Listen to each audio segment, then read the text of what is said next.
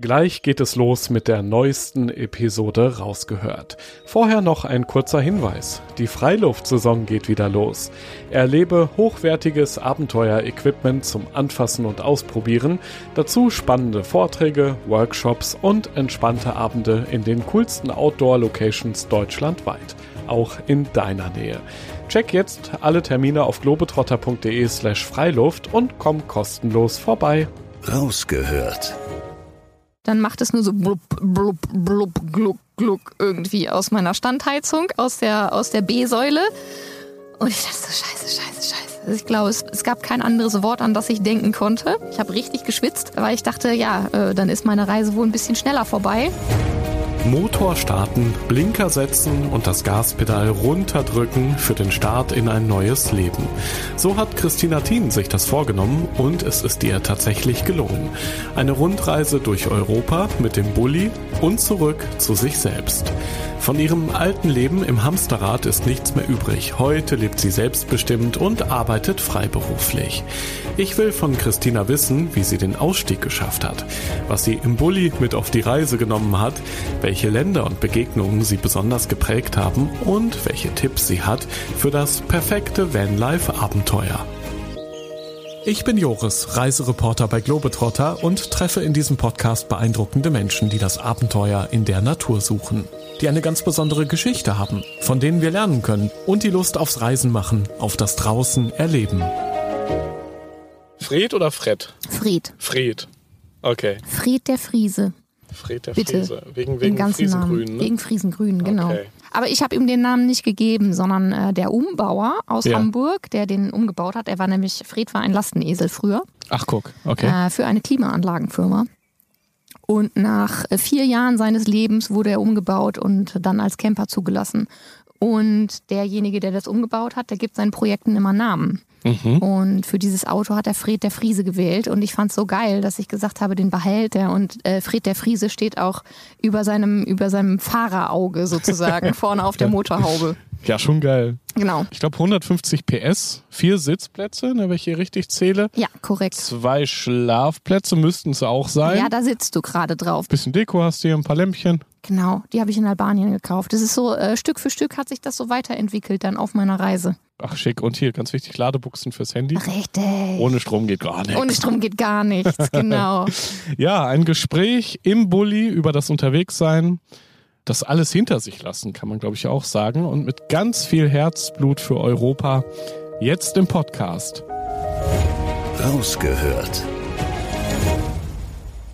Vanlife, davon träumen ja ganz, ganz viele. Den Bulli packen, einfach los. Irgendwie das Dach über dem Kopf hat man ja mit dabei. Es ist nun mal der Bulli, den man ja am Start hat. Ordentlich Stauraum bringt man ja auch mit. Das ist auch sehr praktisch.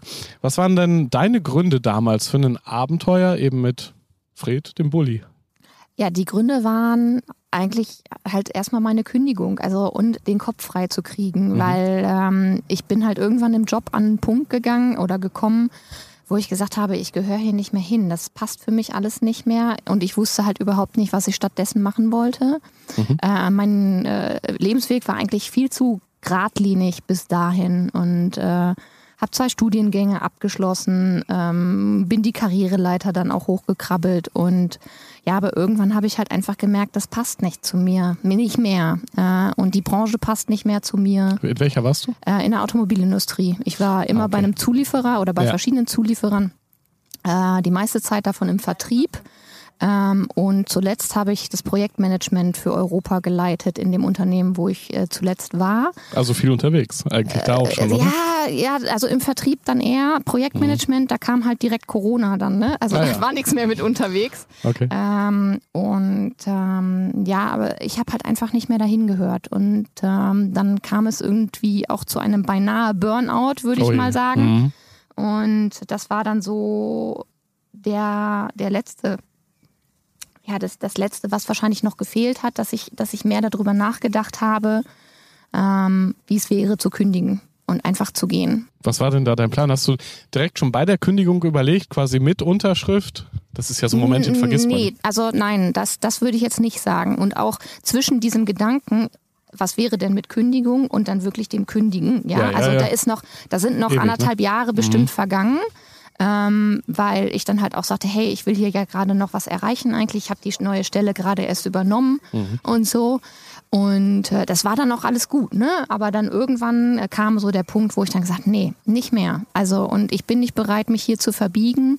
Ähm, hinter einigen Dingen, die das Unternehmen gemacht hat, stehe ich einfach nicht. Und als Führungskraft muss ich das irgendwie, will mhm. ich aber nicht. Und äh, ich möchte mir selber noch in den Spiegel gucken können. Und dann habe ich gesagt, das ist jetzt die einzige Lösung für mich, einfach zu gehen. Und da ich, wie gesagt, nicht wusste, was ich stattdessen machen will, habe ich gesagt, okay, ich kündige jetzt einfach und gehe dann erstmal reisen.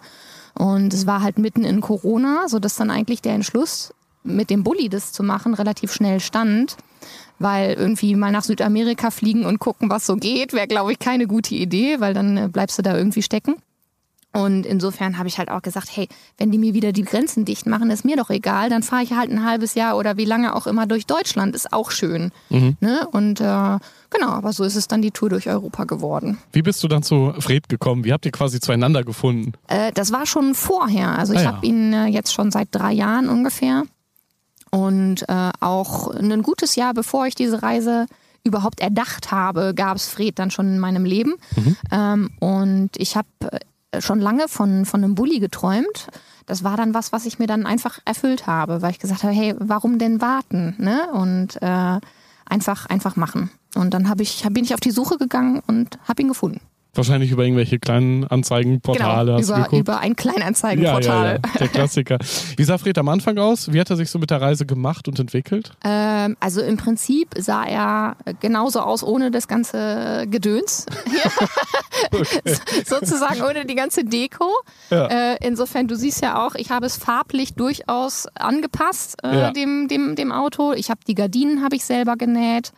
Ähm, ich habe so einige Verbesserungen dann noch vorgenommen, habe ein paar zusätzliche Regalböden eingefügt und also so ein Gedöns äh, gemacht. Mhm. Ähm, überall habe ich mal hier und da rumgeschraubt, so ein bisschen was, wo man noch mehr verstauen kann.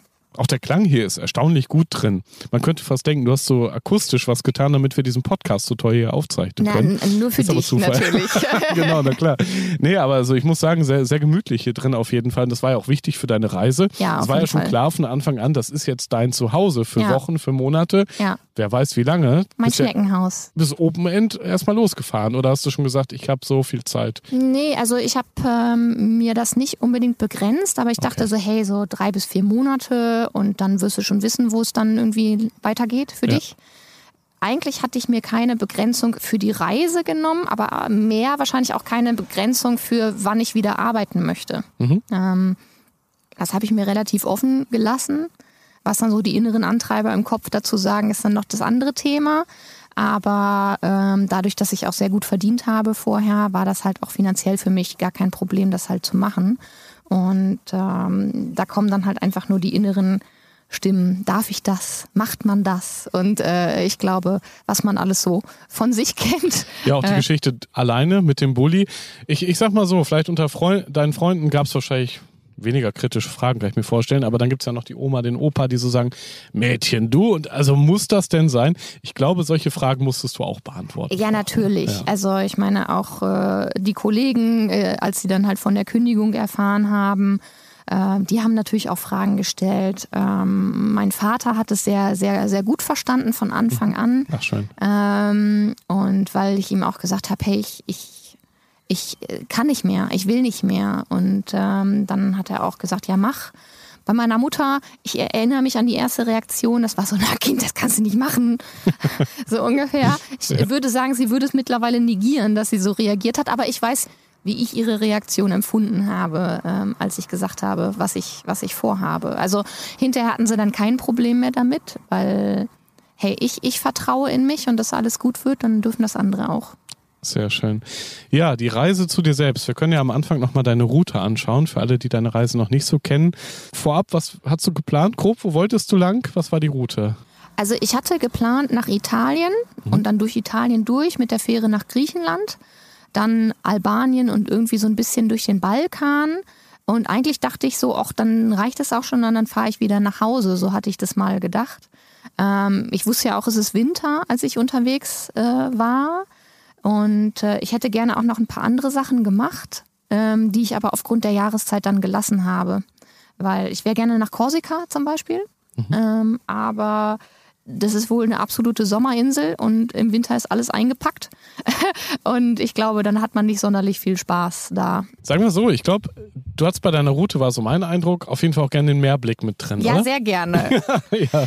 Aber der Meerblick, äh, der kam aber auch zustande, weil es in den meisten Ländern, wo ich war, einfach nur richtig kalt war. Hm. Ja, klar. Und insofern, da war es dann einfach in Meeresnähe wesentlich wärmer. Mhm. Ähm, ich musste mir leider in Albanien und in Montenegro die Berge komplett klemmen, weil da waren es halt einfach minus 10 Grad mhm. äh, und Schnee. Und albanische Straßenverhältnisse plus Glatteis und Schnee ist einfach keine gute Idee, glaube ich. Und, ähm, und ich hatte auch einfach keine Lust mehr auf Kälte. Wie warst du denn vorbereitet? Ich kann mir vorstellen, du hast schon Winterreifen auf dem Bulli, alles andere wäre ja verrückt. Ja, ich habe Allwetterreifen drauf. Oder so. Ähm, ja. mhm. Ein schlechter Kompromiss für alles, aber irgendwie dann doch der beste, den man so, so machen kann, glaube ich.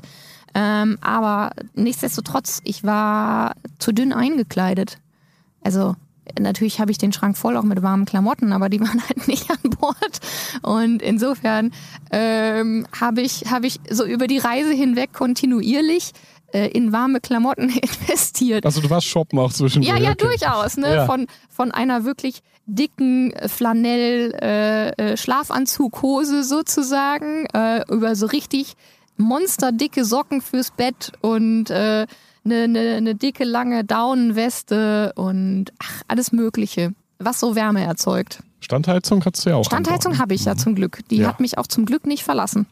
So, und dann bist du irgendwann losgefahren. Das war ja noch im Herbst so in Deutschland. Genau, im November. Und du bist ja recht schnell, glaube ich, durch Deutschland, dann Österreich, ja. in Italien angekommen. Ja. Italien ja so eins der Länder, glaube ich, war auch geplant, dass du da länger bist. Du warst ziemlich lange da, ich glaube sechs Wochen am Ende sogar. Sechs oder sieben. Also relativ lange auf jeden Fall. Wie war Italien für dich? Wie warst du drauf? Wie hat dich das Land empfangen?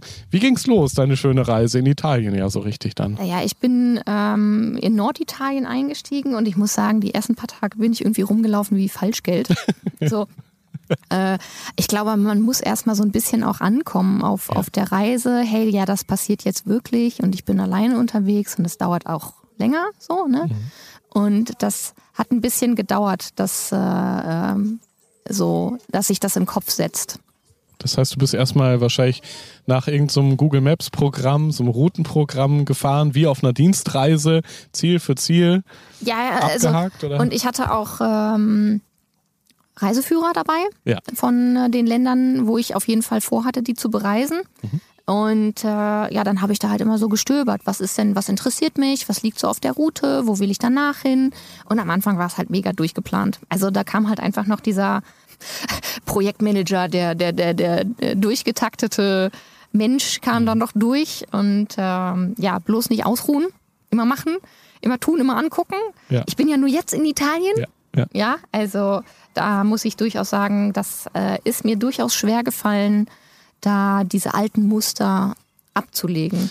Dabei macht sie Italien einem theoretisch einfach, ne? weil Deutsche Vita, es wird einem ja vorgelebt, quasi auch, glaube ich, im Herbst und im Winter, warum nicht? Da ist ja der Genuss, wird groß geschrieben, es gibt Essenszeiten viel ausgedehnter als in Deutschland. Also die Italienerinnen und Italiener wissen ja schon, wie man lebt eigentlich. Was hat das mit dir gemacht? Bist du da vielleicht sogar in eine Welt eingetaucht, die du erreichen wolltest irgendwann und bist zum Teil dieser Welt geworden oder war es noch zu früh an der Stelle? Nee, ich glaube, es war noch zu früh. Ah, ja. Also und in äh, vielen Städten, ich meine, die Italienerinnen sind ja durchaus immer adrett gekleidet mhm. und dann kommst du da halt irgendwie mit deinen Outdoor-Klamotten und irgendwie deiner, deiner, deiner abgewetzten Jeans an und denkst, äh, mh, mm, naja.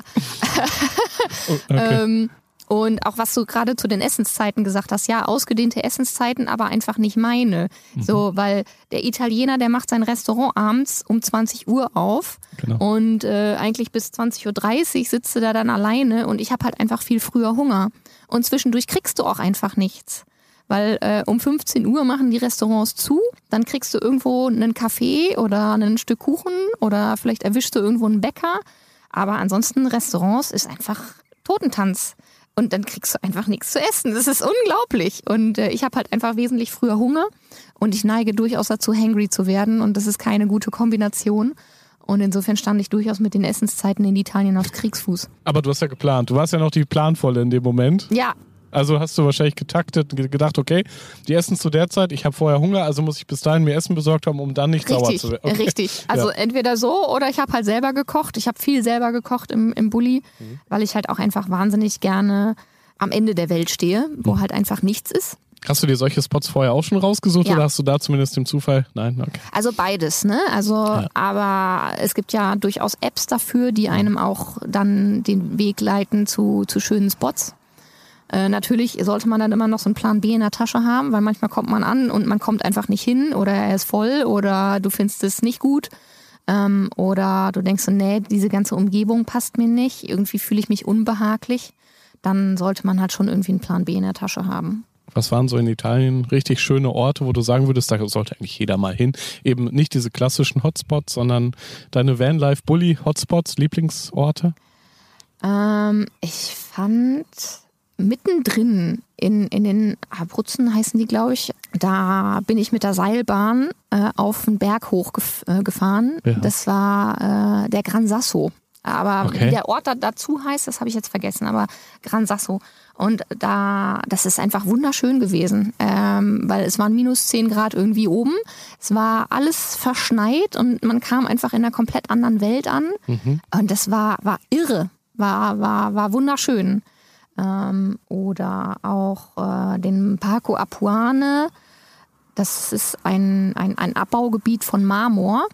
Äh, wunderschönes Gebiet. Äh, leider greift der Mensch da dann halt total ein und du siehst dann halt so die Bergspitzen, die einfach so weggeflext sind und weil, weil einfach dieser, dieser strahlend weiße Marmor da abgebaut wird. Und du denkst so, oh mein Gott, das ist so traurig, weil es einfach so wunderschön ist. Ähm, und da einfach, ich erinnere mich an eine tolle Wanderung mit einem 360-Grad-Blick von da oben. Es war, war wunderbar, ja. Auch andere Vanlife Enthusiasten dort schon kennengelernt oder warst du noch eher für dich unterwegs in dem Moment? Ich habe da nicht so drauf geachtet, würde ich sagen. Ich habe äh, auch sehr, sehr nette Menschen kennengelernt. Das waren aber keine Vanlifer, aber das war so eine, eine Begegnung ähm, dann relativ zum Ende meiner Zeit in Italien.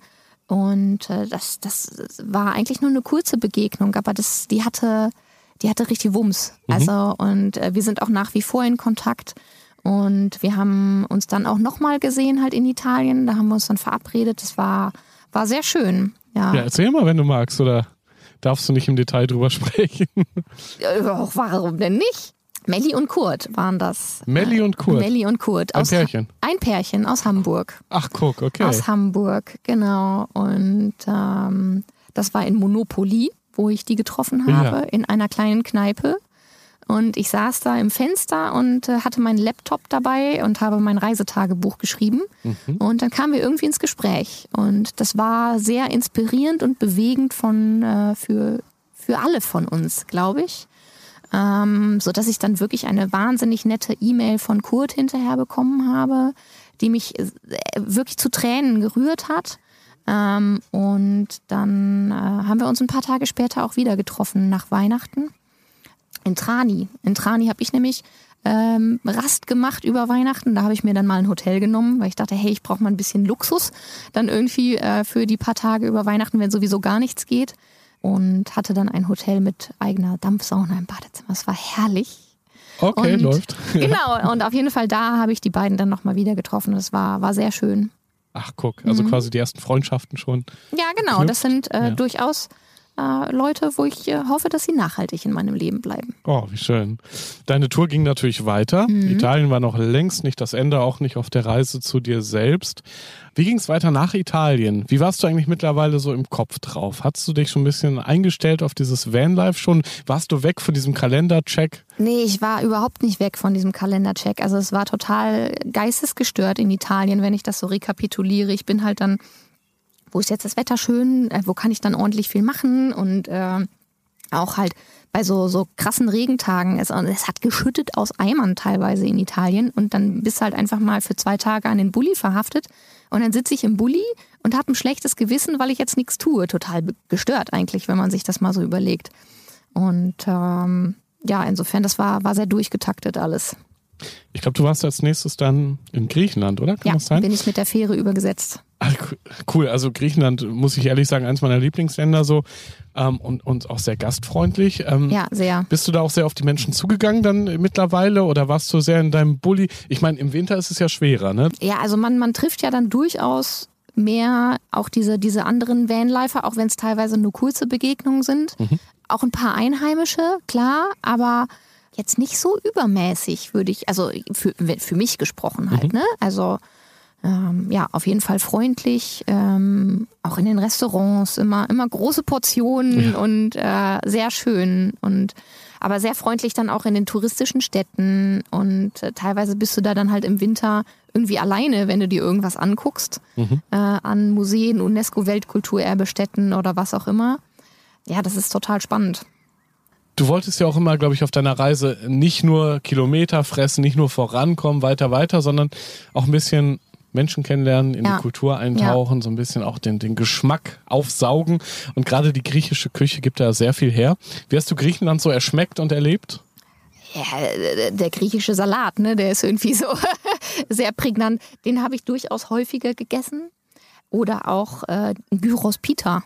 Mhm. Also das ist ja quasi wie so ein Wrap und dann halt ja, mit, mit einem Souflaki oder keine Ahnung was drin und dann tun die da immer noch Pommes rein, das ist total irre.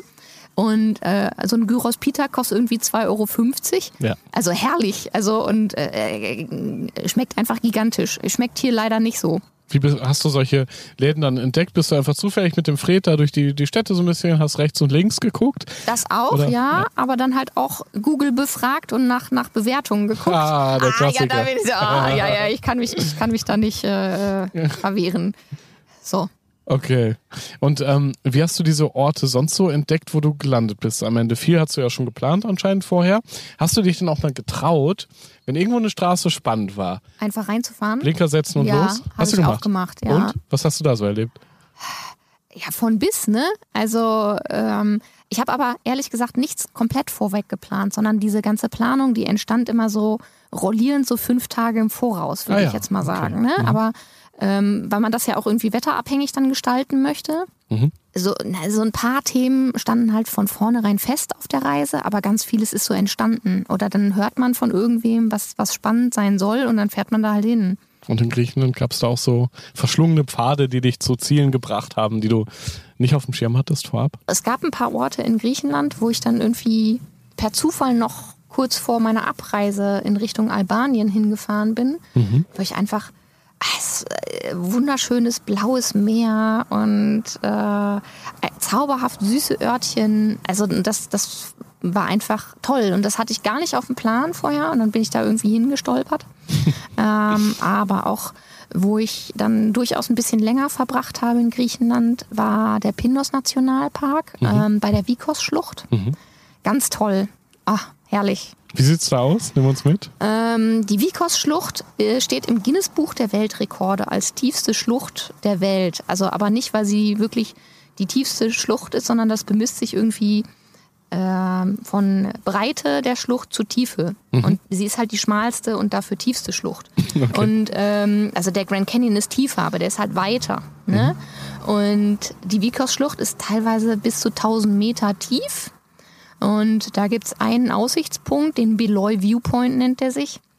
Und da steht man dann auf so einem kleinen Balkönskin, äh, wo man dann irgendwie hingelaufen ist, eine ganze Weile vom, vom nächstgelegenen Parkplatz. Und an diesem Balkönchen geht es halt einfach mal, ja, Kilometer, ich weiß es nicht, aber einfach nur senkrecht in die Tiefe. Und du kannst komplett einmal durch die äh, Schlucht durchgucken, halt der, der Flucht dieser Schlucht entlang. Mhm. Es ist äh, ein, ein, ein irrer Ausblick. Klingt super, vor allem für einen Eintrag in dein Reisetagebuch. Da kann man aber sagen, war Griechenland auch ein kleiner Wendepunkt für dich, denn du hast ja eben schon gesagt, immer fleißig dein Reisetagebuch ge geführt, äh, ja. rumgeschickt. Es gab auch Feedback, gab viel Lob natürlich ja. und irgendwann aber auch, glaube ich, so ein bisschen Kritik und dann hast du irgendwann entschieden, Jo Leute, schön für euch, aber ich mache das gar nicht mehr.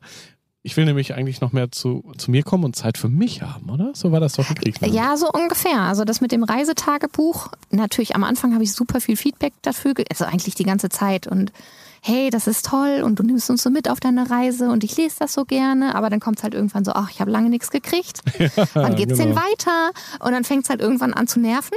Ja. Also die machen das ja nicht mit Absicht, die Leute, aber es setzt einen unter Druck in Ja. einer Situation, wo man einfach nur seine Ruhe und seinen Freiraum haben möchte. Und dann wird's halt irgendwann stressig. Mhm. Und Stress wollte ich ja hinter mir lassen. Und dann wurde es halt schon irgendwie schwieriger. Und dann kam halt ein Kommentar von jemandem, der dann gesagt hat, ich sollte mich doch äh, an anderen Dingen orientieren und er würde sehr, sehr viel lieber was über unbekannte Örtchen und unerwartete Treffen lesen, wo ich dann auch so denke, Alter, lass mich in Ruhe, mach deine eigene Reise. Ähm, ja, und da, das, das habe ich absolut nicht verstanden, wie man, wie man sowas schreiben kann. Und es hat mich auch total geärgert. Und ich habe mich noch mehr geärgert, dass ich mich drüber geärgert habe, dass ich einfach noch nicht so diese Teflon-Beschichtung dann hatte. Und dann habe ich gesagt, wisst ihr was? Wer was über meine Reise wissen will, der soll mich anrufen, ansonsten rutscht mir alle den Buckel runter. Ah, Und ich glaube, in dem Moment hat sich's für dich vielleicht krass angefühlt oder dreist oder wie auch immer Ja. schwierig. Und dann im Nachhinein war das aber ein ganz, ganz wichtiger Punkt. Das, ja, das war dann irgendwie so eine ganz andere Art von Freiheit. Das war toll, ja. Das ist übrigens auch immer, ich, ich bewundere jeden, jede Abenteurerin, jeden Abenteurer, alle, die so ganz fleißig auch dann immer Videos, Fotos, alles mögliche an Berichterstattung live von der Reise mitbringen. Ich frage mich nur immer, ob das die Menschen nicht auch ablenkt in dem Moment von dem, was ja eigentlich entscheidend ist. Nämlich finde ich, das Abenteuer mit den eigenen Augen zu erleben und nicht durch irgendeine Linse. Auch wenn es natürlich schön ist, das alles zu dokumentieren. Nur wie man es dann schafft, dass es einen nicht zu krass ablenkt.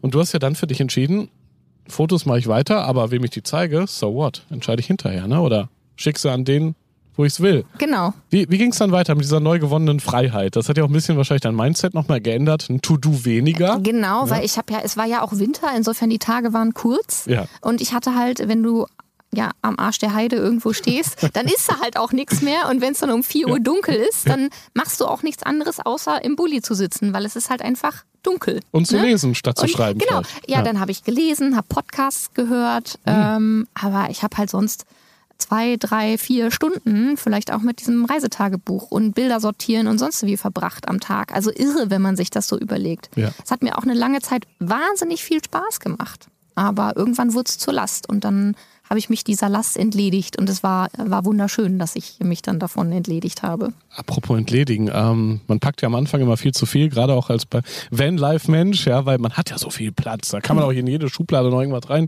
reinstopfen. Wie war es bei dir? Hast du unterwegs auch äh, abgeworfen? Ballast? Ähm, ja, also was ich abgeworfen habe, waren, waren Bücher. Also alle Bücher, die ich durchgelesen hatte, die habe Ja. ich dann an, an deutsche oder österreichische andere Camper verschenkt oder halt in irgendwelche Tauschbibliotheken reingestellt, wo ich mir dann wieder neue genommen habe. Also insofern, ich habe, ich habe meine Bibliothek einmal komplett durchgetauscht auf der Reise und ähm, habe anderen Leuten eine Freude gemacht, indem ich denen äh, Bücher geschenkt habe. Und das, das war sehr schön. Das war, lass mich kurz überlegen, nee, also sonst habe ich mich eigentlich wenig von Sachen entledigt auf der Reise. Hat's du also klug gepackt. Ich hatte klug gepackt, aber ich hatte zu viel dabei. Also Und zu wenig ich, Klamotten anscheinend. Wieso war es doch, ja, oder? zu wenig warme Klamotten, aber Ja. ich hatte irgendwie ja normale Klamotten für irgendwie mindestens zwei Wochen, würde ich jetzt mal sagen, und dann auch noch Wanderklamotten für zwei Wochen. Ganz ehrlich, als ob ich zwei Wochen am Stück wandern gehen würde in, in, in fünf verschiedenen Hosen. Das ist doch total bescheuert, ja. Ähm, und man kommt ja zwischendurch auch an der Waschmaschine vorbei. Insofern, also das war, war dämlich. Das würde ich in Zukunft anders machen. Wie, wie, unterwegs hast du ja auch, glaube ich, Campingplätze zum Beispiel besucht. Man darf ja auch nicht überall frei campen, nenne ich es mal, auch nicht mit einem Bulli. Wie war so die Ausstattung, sagen wir mal, in den Ländern, wo du bisher warst, also Italien, Griechenland vor allem? Ähm, die Ausstattung von den Campingplätzen war eigentlich immer, immer gut. Ne? Also manche sind dann so dreckiger, weil es ist halt Off-Season, ähm, aber es ist äh, total okay. Ich habe auch wunderschöne Campingplätze gesehen, auch in Griechenland einer, wo ich über Silvester mal fünf Tage dann war, weil es einfach total schön war von der Anlage, ganz nette Leute. Ja, und dann einfach da ein bisschen, ein bisschen entspannen und das Meer genießen. Das nächste Land auf der Route war ja dann Albanien. Das ist ein Land, das in die EU will und mittlerweile, glaube ich, auch ein Beitrittskandidat ist, ganz offiziell. Ist aber auch in einer Region, die noch durch den Kosovo-Krieg geprägt ist. Also ich glaube, hier und da sieht man schon noch die Spuren dieser sehr brutalen Vergangenheit. Und trotzdem ein sehr spannendes Land, kann ich mir vorstellen. Ähm, Wie Ja. hast du Albanien erlebt mit deinem Bulli Fred? Wie war es für euch dort? super. Also ähm, was mir sehr geholfen hat in Albanien, ist der schlechte Straßenzustand, mhm. äh, weil man kommt einfach wahnsinnig langsam voran. Und es hat mir sehr geholfen bei der Entschleunigung. Ach, wie schön. Na, es hat mich manchmal richtig genervt, logischerweise, mhm. aber es hat mir auch bei der Entschleunigung geholfen, ja, weil man weiß halt, hey, ähm, du guckst irgendwas auf der Karte, ach, das ist ja Luftlinie nur 50 Kilometer entfernt, aber äh, weil du irgendwie so einen so so ein Gebirgszug umfahren musst, sind es halt einfach 200 oder sowas. Total irre. Und es gibt halt ja. einfach keinen Tunnel, es gibt keine Straße drüber. Oder wenn es eine gibt, dann dauert es noch viel länger. Und insofern Albanien lernt einen äh, die Entschleunigung. Das heißt, du bist dann manchmal auch getuckert und hast aber nicht mehr geflucht, weil du warst ja mittlerweile schon die etwas entspanntere Christina, oder? Ja, auf jeden Fall, auf jeden Fall. Und einfach wahnsinnig freundliche Menschen in Albanien, ähm, die einem geben, obwohl sie eigentlich selber nichts haben. Durchschnittsgehalt 350 Euro im Wahnsinn, Monat. Ja. Ähm, irre, ja. Und die Leute schenken dir halt irgendwie Gemüse aus ihrem eigenen Garten ähm, oder Tee oder was auch immer.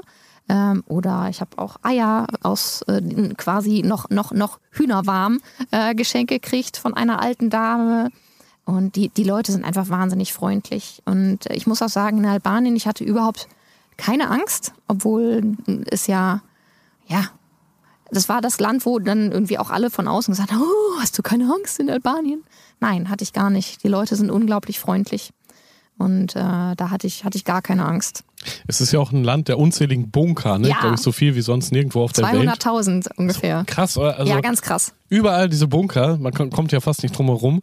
Du hast auch ein paar schön fotografiert auf jeden Fall. Das ja. kann, kann man ja sehen in deinen Präsentationen zum Beispiel. Da könnte man ja schon sagen, das macht einerseits Angst, aber andererseits ist es auch ein Teil der Vergangenheit und du kannst auch mit den Leuten drüber sprechen, oder? Hast ja. du auch so ein bisschen über, über das, was war, gesprochen mit den ja, Menschen? Ja, auf jeden Fall. Ähm, in Albanien auch. Ne? Also das war dieses Enver Hoxha-Regime, der da für diese 200.000 Bunker gesorgt hat. Ähm, aber noch viel mehr habe ich eigentlich dann in, in Montenegro und auch in Kroatien halt mit Leuten ähm, darüber gesprochen, auch über die Zeit. Und ich meine, ähm, auch Kroatien ist natürlich nicht minder gebeutelt gewesen mhm. von, von Kriegen. Das ist auch gar nicht so lange her. Ne? Und Montenegro auch.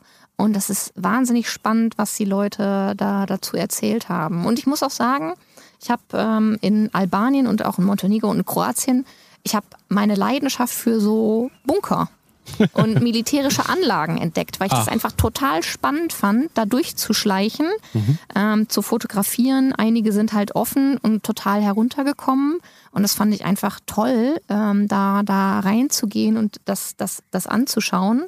Auch wenn jetzt, wenn man sich überlegt, wofür das da war, das ist schon, schon krass. Aber wenn man sich so überlegt, hey, seid ihr eigentlich bescheuert? Was habt ihr denn da eigentlich alles aufgebaut? Ne? Wie viel also, Aufwand das auch gewesen sein muss. Aufwand? Mhm. Für was? Mhm. Das ist unglaublich, wirklich unglaublich. Aber hat irgendwie eine ganz absurde Schönheit. Ich, ich, ich kann es gar nicht beschreiben, aber irgendwie ähm, ist es faszinierend. Und auch in Albanien, weil dann halt diese Bunker ganz viele wunderschön besprüht sind, ähm, ist das schon, schon faszinierend und es verliert so den Schrecken. Ich glaube, man kann eh sagen, dass die drei Länder relativ ähnlich sind. Also Montenegro, Kroatien, wo du eben nach Albanien dann warst. Jetzt so im, im Nachhinein würdest du sagen, das sind schon drei Länder, die man als Vanlifer nicht unbedingt auf der vielleicht To-Do-Liste erstmal hat, auf der Map, die sich aber durchaus lohnen. Vielleicht auch, weil es gar nicht so teuer dort ist, weil es so gastfreundlich ist, ja. weil man so viel entdecken kann, weil man auch Auf viel erzählen Fall. kann hinter so einem Fall. Podcast wie heute. Ja, genau. weil so viel wissen die Menschen ja nicht über diese drei Länder, würde ich behaupten. Oder? Also ich meine, Kroatien ist ja durchaus ein, ein bekanntes Reiseland. Ja, äh, Montenegro ist ja ein absoluter Zwerg, ist ungefähr so groß wie Schleswig-Holstein, wenn man sich das mal so überlegt. Also so winzig. Schön und dann auch relativ dünn besiedelt, also in der Küste relativ ja. stark, aber dann weiter in die Berge halt ganz dünn, wo ich leider nicht war wegen der, wegen der Kälte. Ja, aber wahnsinnig freundliche Menschen, tolle Landschaft, super Essen. Also ich, ich kann nur Positives über, über diese Länder sagen, also über Albanien, über Montenegro und über Kroatien. Ja, weiter ging ja deine Rundreise dann nach Slowenien. Mhm. Ein sehr spannendes Land, finde ich. Das aber dann relativ teuer war, überraschenderweise hast du geschrieben zumindest. Wie hast du Slowenien in Erinnerung? Ähm, sehr schön. Ich hatte Slowenien gar nicht auf dem Zettel, ehrlich gesagt. Aber Slowenien sieht für mich so ein bisschen aus wie eine Mischung aus Italien und Österreich. Mhm. Viel Habsburger Hinterlassenschaften, wo du dann halt am Mittelmeer so Kurstädte hast, die aussehen, als wärst du in Wien oder sowas. Das ist total ja. irre. Wirklich schön. Ähm, Campingplätze unglaublich teuer, schon frech, ja, aber ähm, Slowenien ist halt das einzige Land auf meiner Reise gewesen, wo ähm, Wildcampen wirklich verboten ist. In den meisten anderen Ländern ist es so halblegal, es ist mhm. so eine mhm. Grauzone. Aber da ist es auf jeden Fall verboten. Und insofern nehmen die Campingplätze es dann halt auch von den Lebenden. 40 Euro pro Person und Nacht. Also, das ist schon viel. Da, ja. da packe ich mir an den Kopf und es ist noch nicht mehr schön da, ne? Also und, äh, also Slowenien streichen wir lieber? Nein, nein, nein, auf keinen okay, Fall. Okay. Auf keinen Fall. Also Slowenien auch wunderschön. Mhm. Und es gibt auch durchaus Gebiete, wo man umsonst dann und legal campen kann. Das äh, sind dann so, so von den Kommunen halt kleine, kleine Plätze, die dann ausgestattet sind, wo man dann wirklich stehen darf. Die haben Strom, die haben Wasser, mhm. Abwasser. Und insofern hast du da dann alles, was du, was du so brauchst. Also Toiletten haben die meistens nicht und auch keine Duschen, aber ja, du kannst dich halt dann da selber versorgen und du darfst da legal stehen. Und das ist wirklich eine tolle Geschichte von, von den Städten. Ähm, ja, aber spannendes Stichwort. Hygiene, finde ich aber. Hygiene, wichtig. herrlich. Also ja. eigentlich mit der Reise wird es ja zunehmend unwichtig bei, bei vielen Abenteurerinnen und Abenteurern, die denken dann irgendwann, ja, so what? drei Tage mal nicht duschen, geht auch irgendwie, man kommt ja durch. Aber ich kann mir schon vorstellen, eigentlich tägliche Dusche ist doch schöner. Wie, wie hast du dich da so organisiert? Also ich, ich sag mal, eine Nasszelle hast du jetzt nicht Nein. in deinem Fred. Nein, habe ich nicht. Ich habe keine Nasszelle. Äh, ich habe eine Außendusche, aber die ist kalt. Ähm, hm. Insofern im Winter jetzt keine gute Idee. ich habe so diesen schwarzen Duschsack, den glaube ich jeder kennt. Ja. Äh, so einen habe ich. Ähm, den habe ich auch durchaus häufiger dann benutzt, als es schon in den Frühling reinging, weil dann halt auch einfach die Sonne genug Kraft hatte dafür. Ich habe keine Toilette an Bord, aber auch da muss man, sollte man vorsorgen, dass man weiß, wie man das geregelt kriegt. Es gibt ja so, so Spatenlösungen, sag ich mal. Ne? Ja, genau. Äh, der, der, der Fiskas Kackspaten. Ja, ja, also genau. der, unter Campern wird er gerne so genannt. Der, der Klappspaten. ja. Kennen übrigens viele Abenteurer. Also ich glaube ja, auch in anderen Bereichen ist er sehr beliebt. Was hast du sonst so dabei? Äh, jetzt mal eine ganz blöde Klischeefrage, aber ich glaube, die Schminksachen hast du irgendwann zur Seite geräumt, hoffentlich, oder? Die, die kamen selten hervor, ja. Also insofern waren dabei, aber dann auch nicht so viele. Mhm. Ich weiß, ich habe mir in Italien irgendwann habe ich mir einen Lippenstift gekauft, weil ich keinen dabei hatte und Ui. ich fand es halt einfach herrlich. Ich habe jetzt einen Lippenstift. Hast du so im Freti in deinen Spiegel da geschaut und dann äh, gemalt? Äh, äh, selten, selten. okay. aber, aber, aber manchmal, ne? Achso, gab es auch mal Stau? Stau? Ich kann mich nicht erinnern, dass ich mal Stau hatte, weil ich halt auch selten irgendwie Autobahn oder sowas gefahren bin, sondern ah, okay. wirklich dann immer, immer die Umgehungsstraßen, weil in Italien und in Griechenland kostet es halt Maut und teilweise bist du noch nicht mal schneller da. Ne? Und ich finde es halt einfach auch hässlich. Und dann bin ich halt meistens ähm, ja die Umgehungsstraßen dann gefahren und hatte eine schönere Umgebung und du kannst halt auch einfach mal anhalten und hier und da mal gucken. Gab es Reifenpannen oder irgendwelche Momente, wo du mal wirklich so doch ins Fluchen gekommen bist? Weil wir haben ja schon gelernt, du bist ja eigentlich mittlerweile völlig bei dir selbst angekommen. Konnte dich überhaupt noch irgendwas aufregen? Äh, ja, ich habe äh, einmal, einmal in Albanien bin ich sehr ins Schwitzen gekommen. Mhm. Und zwar habe ich da am Divjaka Beach, ein wunderschöner Nationalpark, wo ich mir gerne die Pelikane anschauen wollte, die da auf einer Insel gerade am Brüten waren. Und äh, Flamingos gibt es da auch. Also wirklich ganz toller, schöner Nationalpark. Und ähm, da bin ich mit dem Fred so ein bisschen über die, über, über den Strand gefahren. Und ich bin dann hinter einem Guide hinterhergefahren zu Anfang, der mich zu einer Aussichtsplattform geleitet hat, von wo man aus halt schön äh, die Pelikane sehen konnte und auch die Flamingos und so. Und äh, da bin ich auch über, durch ein paar Pfützen durchgefahren. Und dann wurde es Abend und dann sagte der, hey, ich habe jetzt Feierabend, ich muss dahin, auf die andere Seite der Lagune. Ist es in Ordnung, äh, dass ich jetzt in die andere Richtung fahre? Findest du alleine zurück? Ich so, ja, finde ich. So, und dann äh, ja, war auch alles in die gleiche Richtung, aber dann irgendwie habe ich die eine Abzweigung doch nicht richtig ge gehabt, aber war auch nicht schlimm. Dann bin ich da durch den Wald, äh, in der, also direkt neben dem Strand gefahren, aber dann wollte ich gerne wieder auf den Strand, weil ich wollte auf dem Strand schlafen. Und dann war da eine Pfütze, so eine große, und ich dachte, ach, Bin ich ja vorher auch schon überall durchgefahren, war ja gar kein Problem. Und ja, die war dann aber doch irgendwie länger und tiefer. Ui. Und dann war ich auf dem Strand angekommen, dachte so, hey, ist ja alles super gewesen, alles toll geklappt. Und dann ähm, ja, bin ich rein, weil es so langsam dunkel wurde und habe die Standheizung angestellt, weil es dann wieder so um den Gefrierpunkt werden sollte in der Nacht. Und dann macht es nur so blub, blub, blub, gluck, gluck irgendwie aus meiner Standheizung, aus der, aus der B-Säule. Und ich dachte so, scheiße, scheiße, scheiße. Ich glaube, es, es, gab kein anderes Wort, an das ich denken konnte, mhm. äh, weil halt einfach, ja, äh, ich da meinem Lüfter zugehört habe, der da das Wasser aus der Brennkammer gedrückt hat und einfach dann nur kalte Luft da aus den Auslässen rauskam. Ich habe richtig geschwitzt, äh, weil ich dachte, ja, äh, dann ist meine Reise wohl ein bisschen schneller vorbei, besonders weil es halt auch noch länger kalt angesagt war. Mhm. Ja, aber dann ist sie die dreimal von alleine runtergefahren und hat wieder neu gestartet und dann irgendwann war das ganze Wasser verdrängt und dann kam auch äh, warme Luft wieder aus, aus dem Auslass raus und ich bin einfach nur auf der Rücksitzbank, da wo du jetzt gerade sitzt, bin ich zusammengesackt wie so ein vor Freude. So, äh, vor Freude, aber auch vor, äh, vor Erschöpfung von diesen 15 Minuten des ja. Zitterns, würde ich ja. jetzt mal sagen hätte, hätte einen Schnaps gebraucht, aber den ganzen, äh, den ganzen Schnaps hatte ich dann aus, aus Griechenland noch äh, weiter verschenkt. Inso, insofern, ich hatte nichts an Alkohol dabei, was ich, was ich in dem Moment hätte vertragen können. Das war so die, der einzige Moment, äh, wo ich wirklich gedacht habe, scheiße, scheiße. Hast du dich da sehr einsam da gefühlt und auch geflucht oder hast du schon managermäßig wie früher eben in deinem alten Ich Handy parallel nach Werkstätten geschaut? Nee, das nicht. Ich habe okay. erstmal, okay, wir, wir, wir gucken jetzt da, wie wir dieses Problem gelöst kriegen und es hat sich ja zum Glück von selber gelöst, aber in dem Moment bist du einfach nur machtlos. Ja, klar. Ähm, und ich wusste halt auch, es wird halt in, in der Nacht kalt. So, und das hätte mir halt dann in dem Moment gar nicht geholfen, da äh, eine Werkstatt zu, zu haben. Also natürlich dann, dann in den nächsten Tagen, aber es wäre die nächsten Tage auch richtig kacke geworden. Slowenien waren wir gerade oder sind wir aktuell noch? Ähm, wie lange warst du jetzt mittlerweile schon unterwegs? Ein paar Monate, ne? Ein paar Monate schon. Also ähm, als ich nach Slowenien rein bin, mit Sicherheit schon fünf. Mhm. Hast du mit, mit der zunehmenden Entfernung oder, oder Kilometerstrecke auch öfter mal an zu Hause gedacht oder immer weniger? Na, man denkt ja immer mal wieder an zu Hause und dann gibt es halt auch Tage, wo man dann vielleicht mehr an zu Hause denkt. Zum mhm. Beispiel an Weihnachten habe ich sehr an zu Hause gedacht natürlich, weil dann siehst du so deine ganze Familie über FaceTime und ja.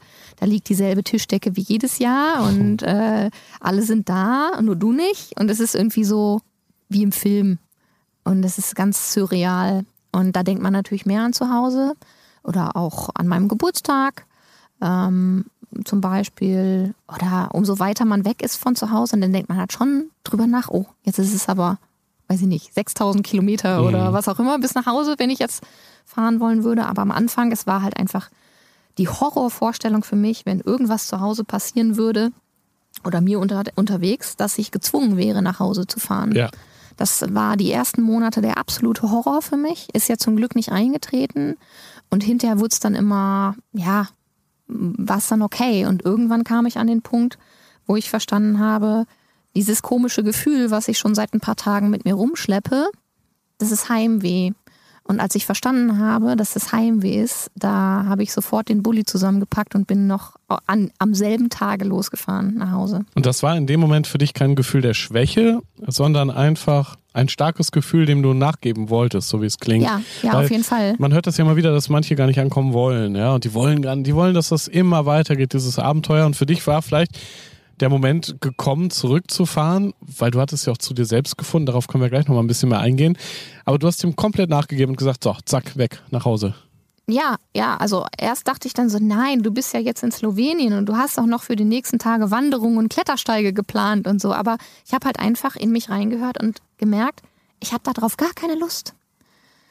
So, und das ist für mich wirklich schon komisch, wenn ich halt keine Lust auf Wandern gehen oder auf einen Klettersteig habe. Mhm. Und dann habe ich halt auch gesagt, nee, du musst dich jetzt nicht künstlich dazu zwingen, das zu machen. Und außerdem Slowenien läuft dir ja nicht weg. Du kannst das ja immer wieder machen. Exakt. Und ja. wenn du jetzt das Gefühl hast, du möchtest nach Hause fahren, dann ist es der richtige Zeitpunkt, nach Hause zu fahren. Und deswegen habe ich das gemacht. Hast du auch allen Bescheid gesagt? Sie kommt nach Hause, ich bin bald wieder da? Oder ja, schon so, so, ungefähr. Okay, so äh, ich bin auf dem Heimweg. Natürlich halt nur den, den, den Menschen, die mir, die mir am nächsten stehen. Ja. ja. Also war dann die Vorfreude auf deiner Seite hier hinterm Lenkrad bei, mit Fred zusammen so ein bisschen hast du dir die Fröhlichkeit damit auch aufrechterhalten, weil ich glaube, sonst könnte man da in so ein psychisches Loch dann auch wieder fallen, wenn man das Gefühl hat, eigentlich gehöre ich jetzt wieder nach Hause, aber ich ziehe es eben doch durch, diese Hin- und Hergerissenheit. Ja, oder? du musst dann ja auch irgendwie noch ganz schön lange fahren, bis du dann zu Hause bist, ne? Und das, ähm, ja, das war dann irgendwann durchhalten. Mhm. Dann waren halt auch die Spritpreise zu dem Zeitpunkt so unendlich hoch, dass ich halt auch gesagt habe, nee, und auch diese Entschleunigung, die ich jetzt gewöhnt war, ich fahre halt maximal 100, lieber 80 so ungefähr, aber irgendwann oh, ist halt einfach anstrengend, ne? Und dann malt man sich auch aus, wie ist denn das, zu Hause anzukommen und äh, ja. Wie dem Lied hier, dieses Driving Home for Christmas, aber es war ja mittlerweile schon der Frühling und ja. ich kann mir vorstellen, dieser, dieser Frühling, so die Jahreszeit hat immer sehr viel Kraft, ne? wenn die Natur so aufblüht ja. und auf einmal die Tage wieder schöner und länger und sonniger werden. Ja. So ging es dir wahrscheinlich auch. Du bist dann mit dieser neuen Sonne im Herzen nach Hause gefahren, sage ich jetzt mal. Wie ging es dir denn mittlerweile dabei? Bis auf das Heimweh? Hast du ja, glaube ich, fast nur noch positive Gefühle in dir getragen. Ja, mir, mir ging es gut. Ich habe mich noch nie so angekommen und so in Balance gefühlt. Das war, war ein Gefühl, das, das kannte ich gar nicht. Ja? Oder dann auch Leute, die mich nicht kannten, mhm. äh, unterwegs. Ähm, ich war zum Beispiel in, ähm, in Deutschland, habe ich dann nochmal übernachtet. Mhm. Und da war ich dann essen in einem griechischen Restaurant. ähm, und äh, dann habe ich mich da mit der Besitzerin noch unterhalten und ähm, auch über Griechenland, wo mhm. ich ja dann auch längere Zeit war. Und die sagte auch, oh, irre, wie, wie du, wie ausgeglichen du bist. So, und also so, so habe ich mich noch nie gefühlt vorher in meinem Leben. Also das war natürlich ein Prozess, ähm, um in diesen Zustand reinzukommen, aber das ist auch etwas, wovon ich nachhaltig zehre, weil natürlich überkommt einen dann irgendwann der Alltag wieder, aber man kann sich ganz anders daran zurückbesinnen. Gibt es irgendwo schon auch Dinge, wo du doch wieder so in alte Muster verfallen bist, so im Alltag oder wie du Dinge angehst? Ja, doch, natürlich. Also ich meine, ich habe mich jetzt selbstständig gemacht und äh, auch mutig. Ja, aber es ist halt einfach für mich gerade kein, kein anderer Weg als, als der, weil ich merke, ich brauche halt diese Freiheit. Und wenn mir einer sagt, du hast sechs Wochen Urlaub im Jahr, dann würde ich den, würde ich den, den angucken und sagen, sag mal, was, was ist denn dein Problem? ne? Also da würde ich überhaupt nicht mit klarkommen, das weiß ich. Und insofern ähm, habe ich jetzt die Selbstständigkeit gewählt. Und das taugt mir ganz gut. Aber ich merke halt schon, dass ich da dann auch wieder wahnsinnig strukturiert bin ähm, in meinen Listen, in meinen äh, ja, es ist schon ein bisschen, bisschen gestört, wenn ich so drüber nachdenke, aber äh, ich schreibe Zeiten auf, ich will ja wissen, äh, mit, mit was ich mich beschäftige und womit ich dann am Endeffekt Geld verdiene, ja. ähm, wie viel ich für Admin und so ein Gedöns halt dann irgendwie an Zeit aufwende. Ich habe eine wahnsinnig gut gepflegte Excel-Liste für meine, meine Einnahmenüberschussrechnung und den ganzen Kram. Finanzamtslieblinge. Ja, ja, ja, genau, aber okay. ich, also da kommt dann doch noch der Projektmanager dann durch. Ja, ist ja auch nicht verkehrt, Nein. ehrlich gesagt. Die Eigenschaften hätte ich auch gerne. Mir fehlen die total. Ja, ich kam letztens zu einer neuen Steuerberaterin, ähm, um mit ihr zusammenzuarbeiten und die sagte dann auch so, irre. So Klienten wie Sie hätte ich gerne häufiger. Ich kann Ihnen gar nicht helfen, hat sie wahrscheinlich gesagt. Nein, doch, sie konnte mir helfen, okay, okay. aber sie fand es nur irre, weil, weil irgendwie alles in einer Tabelle schon vorhanden war an, an Daten. Insofern freue ich mich auch hinterher auf die Pivot-Auswertung meiner eigenen Effizienz. Ist auch ein bisschen bescheuert. Aber äh klingt spannend auf eine Art. Ja.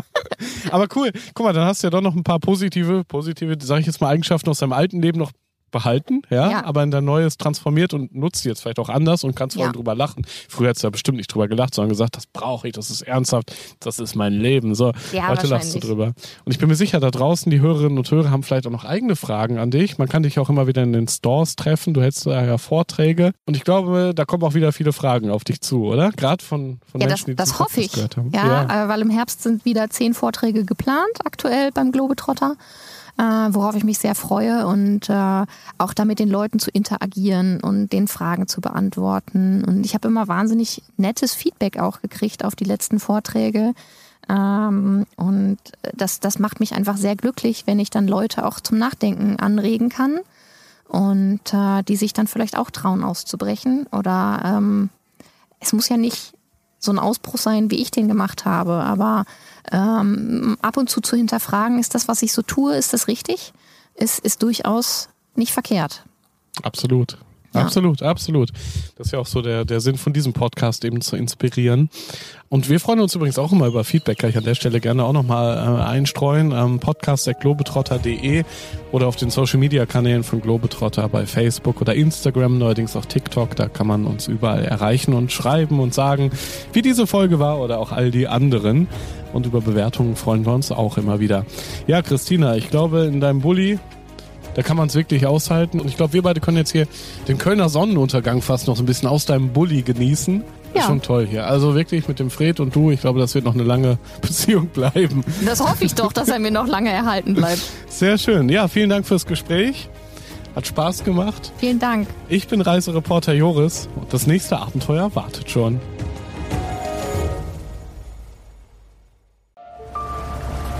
Erinnerst du dich an deine Lieblingsreise? Jetzt gibt es einen Podcast voller Lieblingsreisen. Erlebe mit uns spannende Outdoor-Expeditionen und schnür den Backpacker für abenteuerliche Regennächte auf der Isomatte. Wie der Nebel dampfend aufsteigt über dem Wasser. Ein richtig schöner Ort, um wach zu werden. Lieblingsreisen. Bier gibt's, sehr gut. Und Brezen sehe ich da zum Beispiel auch. Mhm. Cheers. Dein neuer Reisepodcast. Man muss einfach runterfahren, man muss Denken ausschalten und Fühlen einschalten. Ja, jetzt schwebe ich geradezu. Also, ich fühle mich echt wie neugeboren. Super, super toll. Mit uns erlebst du Mikroabenteuer und die weite Welt. So. Wow. Wir, wir wollen ja nicht gleich den ganzen Laden leer essen. Ja, Sie wissen ja noch gar nicht, was das am Schluss kostet. Lieblingsreisen. Jetzt gehen wir über den Bazar in Marrakesch. Jetzt entdecken, abonnieren und mitreisen. Lieblingsreisen gibt es überall für dich, wo es Podcasts gibt. Kommst du mit?